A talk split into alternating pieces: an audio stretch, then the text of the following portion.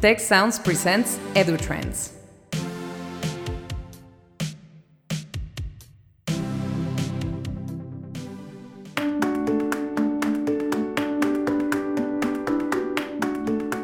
Welcome to the EduTrend podcast and webcast brought to you by the Institute for the Future of Education.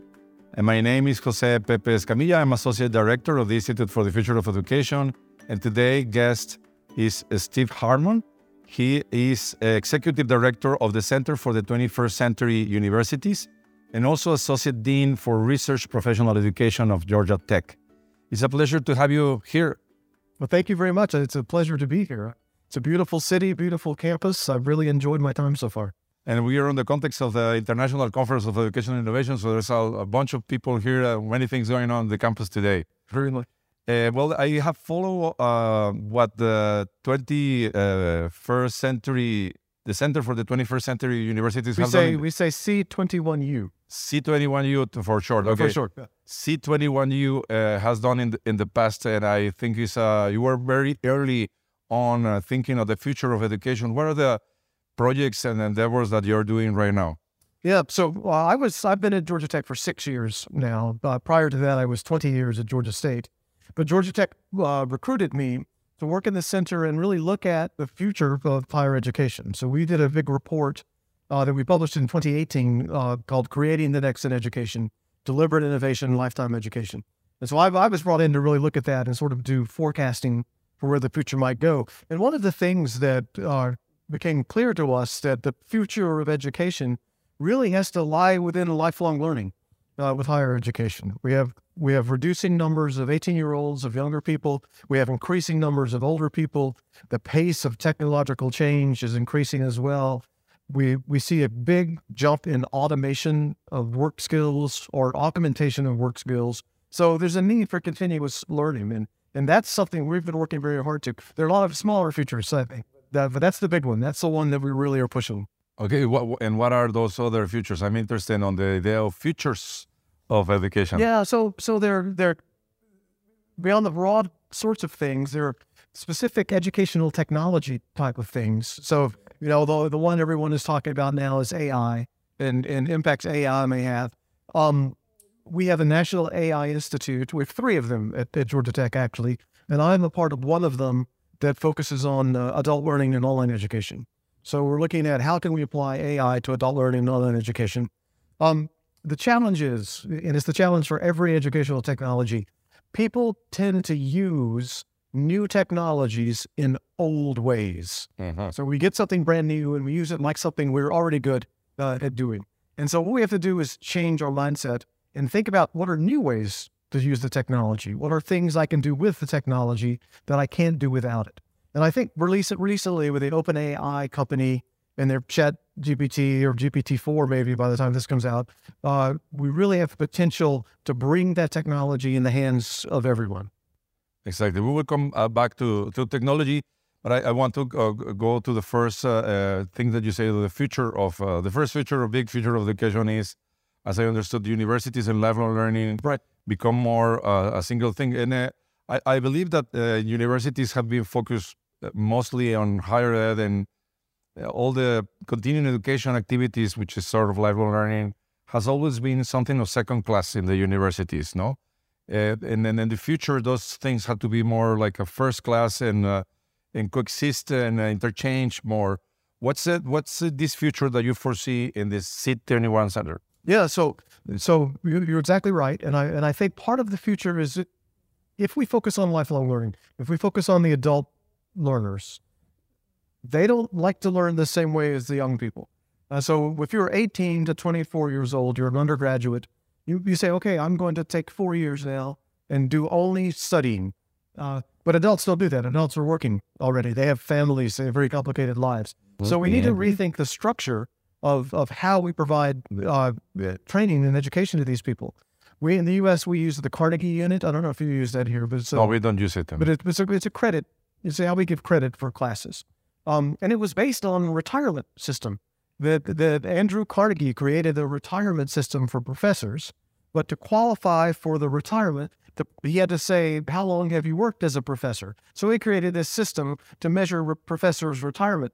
It's the same system we use now to award credit for undergraduates. And it doesn't work for adults. It's not, it's not the same thing. Adults are very much skill based. So we need shorter courses. We need more focused courses, more options uh, for adults to, to do that. And that changes the way we, we think about it. We also have to change the mindset of the faculty because most faculty, and myself included, when I was a young professor, I want to work with the younger people. I, you know, I want to work with the 18 year old, not the 55 year old. And so that is that's been a big uh, effort for us is to get the faculty to see the importance of dealing with these older folks. And it also implies uh, being more connected uh, to the current needs of uh, industry, business, society to connect with uh, what's really needed. No, it does in, in, multiple ways. So on the one hand, industry call it they they think they know what they want, and they do know what they want for immediate future. But part of what we do, we are a research university like you are. We are inventing the future. So we see things coming that we want to prepare people for that aren't here yet. So one example, quantum computing uh, quantum computing is evolving very rapidly. We're not yet really training people to, to be quantum computer scientists, uh, but we need to start. So, because when quantum computing takes off, there will be a shortage in the workforce. So, we try to work with industry to say, not only what do you need now, here's what we think you will need in five years uh, from now. So, it's a two way, it's a very much of a joint proposition. Exactly. So, uh, here, one of the things that we have done here in the university uh, last year is uh, we created a new um, um, normative, I don't know how to say that in English, that allows uh, the university uh, to create, uh, to grant micro credentials for partial studies in, um, uh, in the undergra- undergraduate degree and also on the graduate degree in the master's level. Our undergraduate degrees now are competency based because we have a model that is challenge based and competency based. So we can deliver partial credit of uh, the students in the form of micro credentials that are uh, relevant for the world of employment. But also, our uh, continuing education uh, vice provost is developing programs uh, that uh, have micro credentials. Right now, they are developing 20 different programs that deliver micro credentials that can be transferable towards undergraduate or graduate credit no, for, for students. So we are uh, starting to work in that uh, uh, in that area, and and and, and giving the the normativity that we need, or the rules inside the university, so that uh, faculty can start to work with that, uh, program directors can work with that, and it's just a, I think a first step that would need um, a lot of things to happen to become really relevant in the future. Yeah, I think I think you're a little ahead of us in in in that sense. So we've come at it a slightly different way. We have programs called Threads. And in the Threads program, um, a student essentially weaves their own pathway through a discipline. So it's it's more focused on individualized learning. But what we don't do very well, uh, and, and you you and I have worked on this, what we don't do very well is reflect that in their transcripts.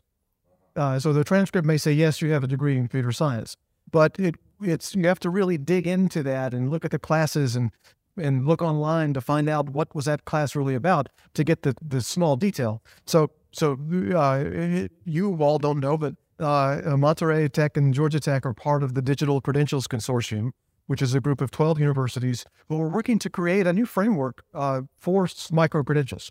Uh, and I, I, think uh, it's uh, I've been very excited about it. Yeah, me too. Why, why don't you tell our audience about that project? Well, so so part of what we've been doing, we, are three years into it now, and uh, uh, the focus initially has been on building the structure uh, for for the digital credentials, and it goes beyond badges. Something we really want to have with this is a transferable structure that works across many domains, and many people can take part of it. Um, but we also want the learner to have a lot of control over the credential, and and in in the this world, it's called self sovereignty so if you think about when you go to the, the store to buy wine, for example, and in the US, when you do that, you show them your driver's license so that they know you are old enough to buy wine. But you're also showing them where you live. You're showing them how much you weigh. You're showing them what your eyesight is. You're showing them if you are an organ donor. So you were giving them far more information than uh-huh. they need uh-huh. for uh-huh. that. That happens a little bit in, in higher ed. We want to be able to have a much more fine grained approach to so we can reflect. Oh, you know what? This person, yes, they took a, uh, they have an MBA, but they were really good at leadership or communications and be able to show the finer skills they developed it during that. And we want employers or universities to be able to verify those skills. So with what we've developed so far, a learner can uh, we can issue a, a credential uh, to a learner. Uh, they then have it in a wallet and uh, uh, that they keep on their phone. And when they go to apply for a job, uh, they transfer that to an employer, and the employer is able to, with a click of a button, verify that yes, Georgia Tech says they have this credential. So we think it's a framework that's really going to allow a much finer grained capturing of credentials that are also verifiable. Yes, uh, uh, as you say, um, uh, this uh, granularity and also this uh, that you can also graduate the uh, privacy of of of your data is very important, and the ownership of this. Um, for instance, we are, we are right now using BlockCerts massively in the university, so all higher education degrees that we grant have granted in the last I think four years. They, we also deliver um, diploma on the blockchain, and we should be migrating to this new approach of the well, digital. and I was, going, I was going to ask, so how do you how do you, so we we tried BlockCerts, it, but we moved away for sustainability reasons because it seemed like the blockchain was not very sustainable with that. I don't know if you've thought about that or what your what your thoughts are. Well, are, we, we decided to use it uh, because uh, we were also prepared because the Mexican government uh, uh is, uh, did on um, a law that uh, all degrees have to be digital and in a centralized website. So all parchments have on the back a, a, a, a, a QR code that takes you to a website in the computer in a central computer of the Mexican government so we have all the information already. We say, let's put it on the blockchain and try to deliver the students also the possibility of uh, um, not only in Mexico, but in other parts, uh, uh, certify what they have learned. Uh, and we have also experimented with some of uh, using BlockCerts for some of the competencies as you have done also in the pilot uh, of the digital consortium that you have done in Georgia Tech. But we are not on operation there. Uh, have you implemented this massively? No, not just we still piloted. We've yes, run yes. maybe four or five pilots. Yes, uh, I think we're very excited. excited. It is very exciting. Yes.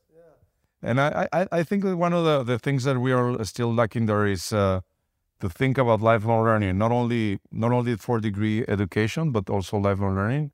They yeah. will come. Well, and also for workforce development, it, it, seems like. So one of one of in the in the newest iteration, I don't know if you have even seen it yet.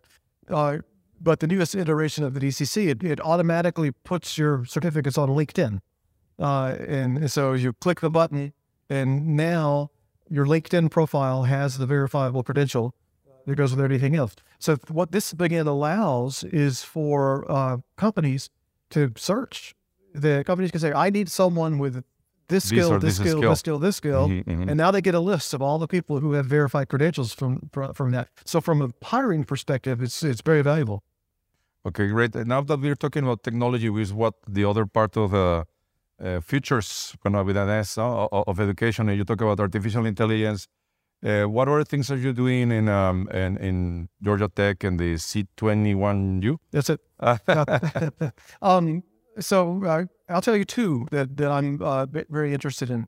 One of them is, uh, of course, learning uh, analytics. So uh, big data. We we we at C21U we get probably two terabytes of data every day uh, from the many platforms that our students do, and, the, and that includes our online learners and our on-campus learners. So we have several projects going on to figure out how, how can we use that data. One, one of them is looking at clickstream data. So as the learners click around in, in the online platform or even their Canvas or LMS platform, um, we, we record every every one of those clicks. We are trying to use machine learning techniques to see how quickly can we tell the difference between an A grade student and a B grade student uh, before they ever take a test. So can we tell just by the way they look at things, how much time they spend on things, uh, that this student is headed towards an A, this student is headed towards a B, and if so, can we then intervene uh, quickly and move the B student closer to the A student? My previous university didn't do it this way, but Georgia State had a, had a very uh, well known program for improving learners by looking at multiple factors uh, of the of the learners, and every night they run an analysis. I think they had 800 factors that they looked at, ran an analysis of the learners, and were able to identify those that were in trouble.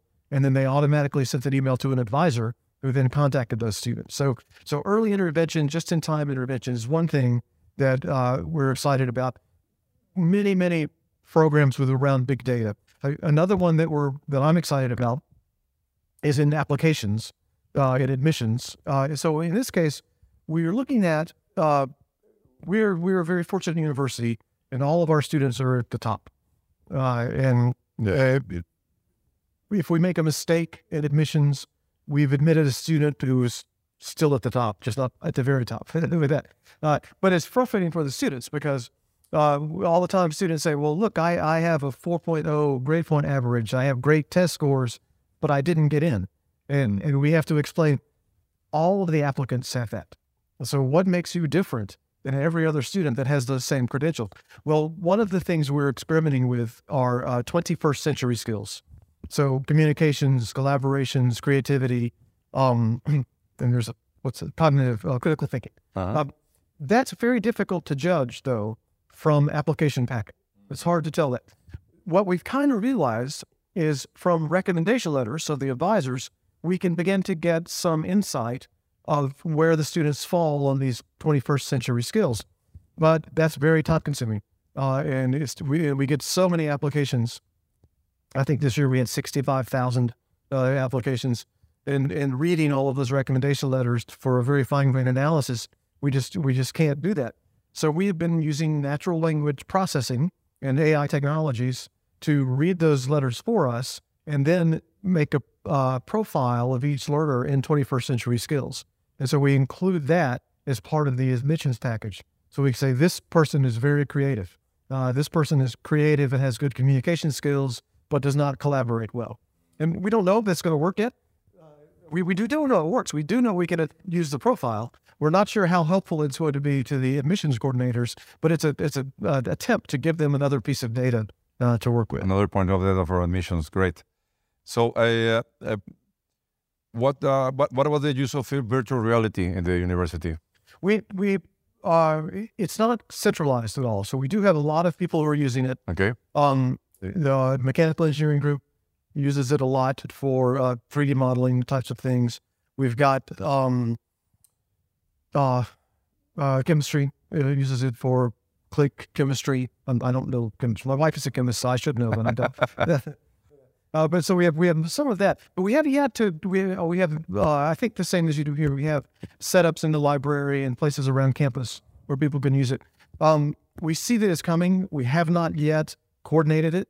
Okay. But but I will say uh, we are right now reviewing the campus master plan, uh, and and so as a part of the new campus master plan, uh, we are building in spaces like you described that are big empty spaces that are safe to do VR types of activities because we know that we need that for students to be able to do. Yes, we have around uh, twenty five thousand students that use some kind of virtual or augmented oh, reality yeah. in um, in one at least one learning activity of their of their course. We have a lot of uh, momentum uh, at this moment in the university. Some of the software is commercial and some is uh, developed, and also some research on the findings of what uh, what what students learned. Or it could be from uh, how you say spatial uh, skills for math, or it could be um, empathy in a virtual environment, or it could be uh, anatomy for uh, medical or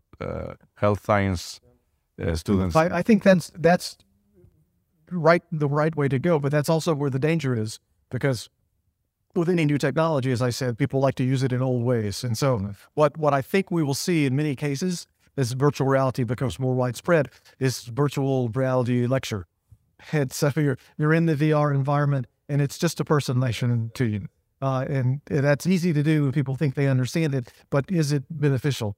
Uh, and so, what me, my, my job, and I'm sure their job, is pushing people beyond that and getting them to think about the, the new things you can do with it. Yeah, well, one of the things that you can do with real people in an environment, an immersive virtual environment, is uh, to look at uh, casual conversations or body gesture that is more. It could be more natural than a Zoom 2D screen, no? Yeah, and there and there's some there are some exciting technologies coming out. I don't know if you have seen Google's Project Starline, uh, but it it apparently it looks just like you and I are sitting here together, although we could be in different parts of the country.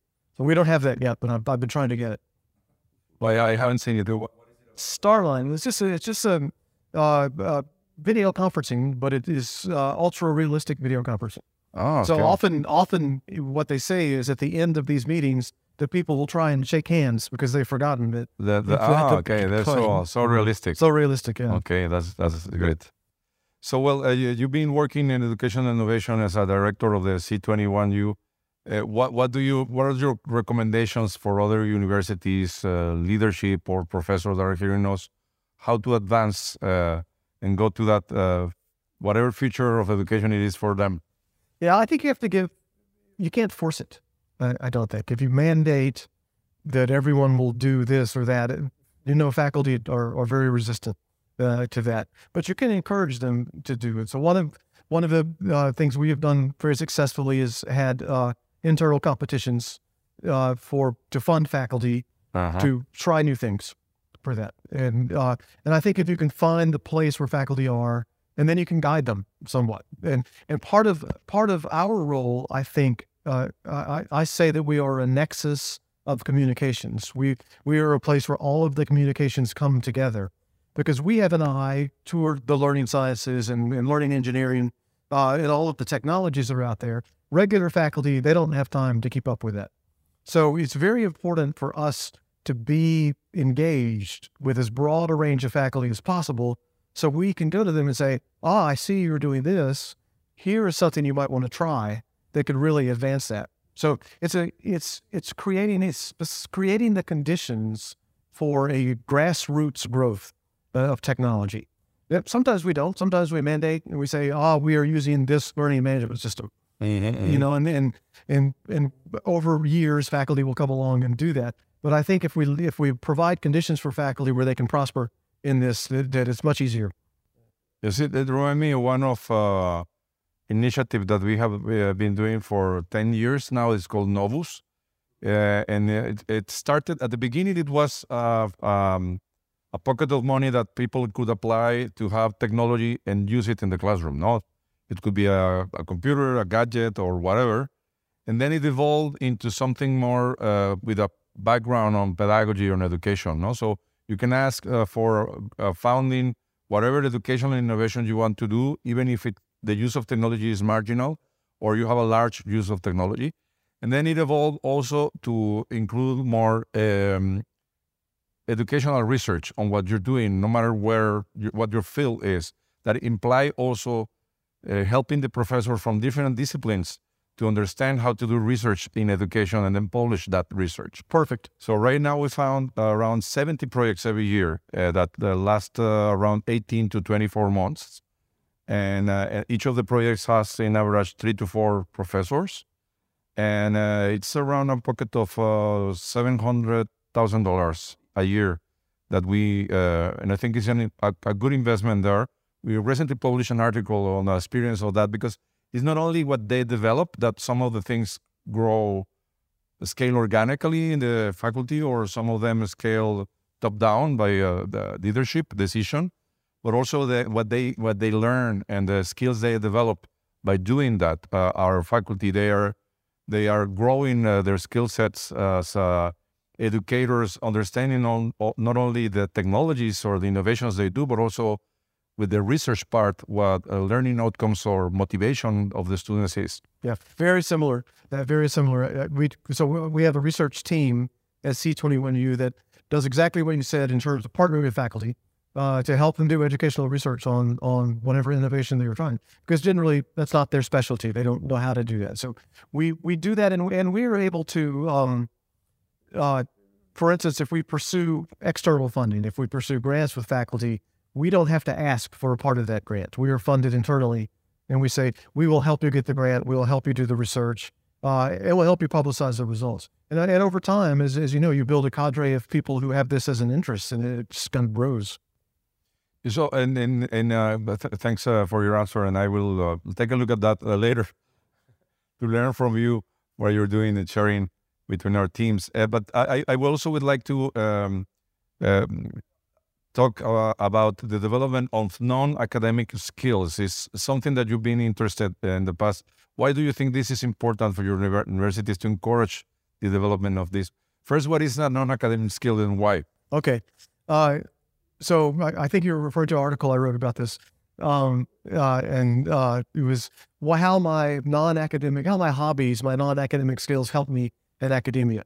Uh, there's a man named Alan Kay who was one of the inventors of the mouse and for Xerox PARC back in the 1980s, maybe 1970s. He had a great quote that I've always loved, and he said, "Perspective is worth 80 IQ points." In other words, if you can change your perspective on something, it's like you're 80 per point smarter than you were before. And I think having non-academic skills really helps you take a look at things from a different way. You know, it, learning, uh, for example, uh, it, it, learning to program in a computer language. I was an English literature major. And when I learned my first coding language, it was a whole new way of thinking about something. Uh, now we think of that coding as academic, but for some people it's not. It's just fun. But I think anytime you can change your viewpoint for something, it helps. I I like to do music, and sometimes I can take sort of a musical approach to something. I like to do carpentry, and sometimes you know I, the skills I learn in carpentry can really help me approach a problem from a different way. Uh, it makes you realize there are multiple solutions and it brings you in contact with people that you may not normally be in contact with. Uh, I, I, realized at one point in my career, I was spending all my time with other academics. Uh, but the world is not filled with other academics. Yes, There's a lot of different people. It's a small academic world. yeah, and so that being able to to get that multiple perspectives, I think for me that's the key the key thing about that. It, it, uh, it uh, when I um, hear what you're saying, it ring a bell or different bells. No, so it uh, it reminded me that uh, once I was in a conference uh, in Canada. I don't remember exactly where, and I, uh, I, I think it was an online learning conference, and there was a group of nurses talking about some experiences in a hospital in a very far away in Canada where family are far away from the hospital. So when the um, uh, patient is alone, doesn't have the support of the family.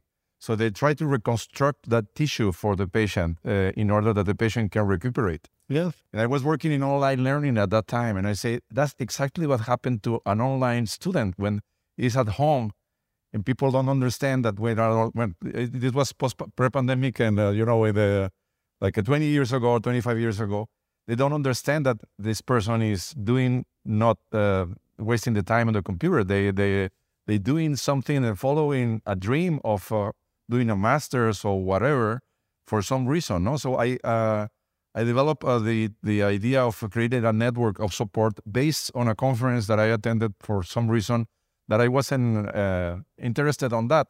So sometimes when I go to a conference, I try to go to places where I'm not interested on this, and I get into the room uh, to get new ideas from different perspectives. So that's maybe not exactly what you're saying, but it's uh, but it's, very similar. Yeah, very similar. And and I mean, by the way, your your notion of that network is something. that's another project we're working on now. Uh, we call it the GT Atrium, and it's really G- to GT Atrium. Atrium, yeah, like a building has an atrium mm-hmm. in it. And, and the point of it is to really the initial point. It's grown now, but the initial point was to provide for our online learners the kind of things you would get face to face, but you don't normally get online. For example, the networking so, you know, the, the five minutes before class or the five minutes after class, face to face, you're talking with the fellow students, you're uh-huh, building no. relationships. The online learners don't get that as much. They're, you know, they're in the class, the class is over, and then they're out. Uh, things more career services types of things. Uh, the the a lot of that. So we're we're working on building co-learning spaces where instead of going to a Starbucks to do their online class, any learners in an area can come and do their class online but together with other learners who are doing the same thing. And so if they don't have spaces at home, for example, where they have a quiet place where they could do their online class or they have poor connectivity, we are trying to provide that in strategic locations around the world for that. Uh, around the world? Around the world. Where, where, do you have those places? So we don't have any yet. Oh, okay. Uh, so we're, we're going to open the first one this semester, I hope. It will be a local one uh, near Atlanta. There's our test bed. And then our second one, uh, we're very close. As you know, working internationally, there are many hurdles, uh, but probably in Taipei, uh, Taipei, Taiwan for the second. We're looking at other ones in uh, Medellin, uh, for example, is, is one we've really considered. Um, in uh, uh, Paris and and uh, New York, Paris, the big cities, Where you have a lot of online students. where we have a lot of online students, but also alumni, uh, Ah. because our alumni are very eager to get involved with our students, and and that's been the driver so far. Is the the local alumni, particularly the international alumni, say we want to help the students who are in your online programs that live right here next to me, but I don't know them. So it's a way to connect those people uh, together. Okay, th- thanks uh, for for your this conversation. I want to thank you and uh, congratulations for the work on your work on the C21U and what you're doing uh, for the future of futures of education and advancing new pedagogies, technologies, and techniques. Well, same to you. It's been a real pleasure, and I have enjoyed watching what you all are doing as well. Thanks, uh, Steve, and I hope that I, I'm sure that our audience will enjoy this uh, podcast too. I hope so. Thank you. Thank you.